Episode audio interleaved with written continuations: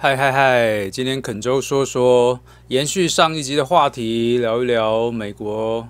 我所见的教育跟一些文化上冲击吧。今天的说说，先从一个小故事开始说起。我在美国的其中一个主修的老师，他是任教于南方佛里达大学，简称南佛大哈，南佛大。那我每个礼拜要开四十分钟的车去找他上课，因为他已经不在我们学校教了。但当时已经对于学校里的老师都是一种破台的状态。那学校就给我一张支票，每个礼拜一张支票，然后带我去找他，然后签了就给他钱这样子。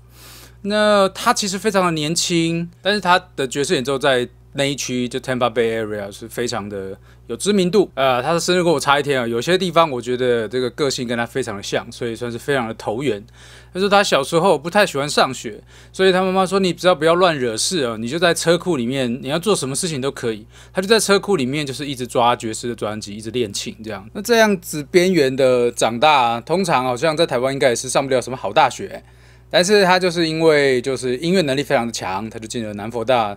的爵士系，非常的高分，呃，学的非常的好。那毕业的时候，学校就请他留下来任教。我也不知道为什么会有这种机制，就是大学毕业，然后不久就被找回去教课。那他跟我讲完这些故事，我第一个感觉就是，哇，在这边长大的人，你可以选择要当很顶尖的某一方面的专业的人，他就是有这个环境培育你。你也可以选择。当一个无所事事的人，那社会也不会对你有任何的意见，或是觉得你应该要成为怎么样的人。呃，我们很快的又回到了正题，就是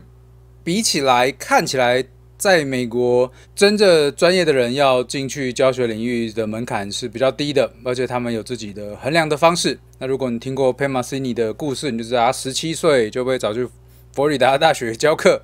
然后十九岁就去 Berkeley 教课，那这在台湾是不太可能发生的。那可能跟我们比较崇尚群体主义，他们比较崇尚个人主义有关系吧。那回来讲讲台湾的教育，我觉得一个比较大的问题是。他对某一部分的人是非常的吃香，就是他们如鱼得水。但是以大部分的人来说，很多时间是被浪费掉的。他无法自由的选择他想要学什么东西，或是成为怎么样的人。大部分很多人他也不知道为何就选了某一个科系，然后就一直读到毕业，然后直到毕业开始工作之后，才开始寻找他真的喜欢什么东西，他适合做什么东西。那二十六七岁开始，或二十五六岁开始的学习能力，其实已经不是巅峰的状态。那到三十多岁，各方面的体能也开始往下走，所以在最好的学习的时间就错过了，在做自己不喜欢的事情，或者是敷衍敷衍做，让它符合社会或是大家的期待。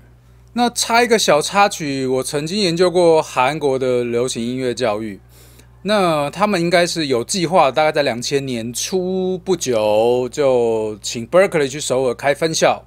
那也就是花了大钱啊，把教授从美国搬过去啊，也培养他们当地的老师的专业能力或者是教学能力。那若干年后，他们的势力越来越庞大，于是他们开了首尔音乐学院的附中。也就是你从高中开始就可以决定你要受怎么样的专业的训练，然后一直一直接到大学。那关于首尔音乐学院，我们之后可以开另外一集来讲他们有些什么课，他们的逻辑是什么。这边讲这个的重点就是说，其实各国强国都是很重视适合学习的年龄的教育。那不知道为什么我们都非常的乐天，都觉得说，哎，你以后长大再自己决定，长大再找兴趣。那这样子的系统下，对于各方面的人才培养都是非常的伤的。除非你喜欢电脑啊，喜欢半导体啊，在台湾可能就非常吃香，如鱼得水。喜欢软体，喜欢城市设计，那这些都有很多很多 promote 你或者是支 support 你的管道或者是学系。那其他可，尤其是艺艺术方面，就嗯，回来讲美国高等教育，就是他们对于专业的老师的聘任，其实是有一套蛮有弹性的规则吧，是可以确保好的老师进得来，不太适合教育的老师被淘汰掉。那他们也没有太可怜的薪水啊，这是不得不说，在台湾的教育界的同仁，这是非常的伟大。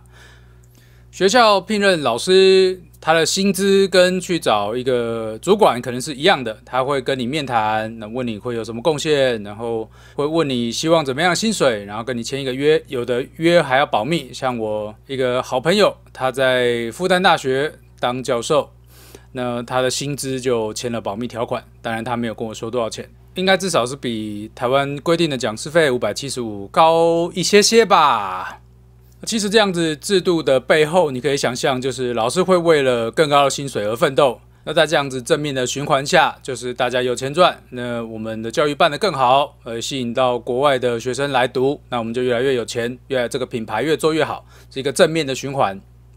那我之前在一本书上面读到，现在纽约的乐手其实最大的志愿就是，如果可以到学校当教职，就他一样是教个别课嘛，那或者是搭教一点团体课程，他就有退休金，他就可以不用做一些。一些厂，然后他只要就是专心的创作，可以做自己的专辑，可以 support 他的生活，就是像天堂一般的生活。哎，我由衷希望台湾的教育制度有一天可以调整成真的对老师、对学生都好，双赢的状况。我前几天看志奇七七，他在讲这设计系跟设计展，他教育的情形，就说他们要花很多钱，然后活在高压的环境底下，结局不如预期，说大家都因为。高压的产出很多产品之后，就变得很强。是强的本来就强，他运用他的能力做出了一些作品。那不这么强的呢？他也因为要做出很多产出，而导致感觉上什么都没有学到。那这一集是不是好像在哪里演过呢？啊，我把这个影片的连接放在下面，你们有兴趣的人希望可以去看一看，呃，思考一下台湾的教育到底出了什么问题。那比起呃先进国家，我们的教育还可以怎么改进？那如果还在求学中的人呢，你要怎么样在这样子的系统下面节省你的时间跟资源，找到你要做的事情，然后投注进去，这是我觉得最重要的事情。好，肯州说说，谢谢你来听，那今天就到这边。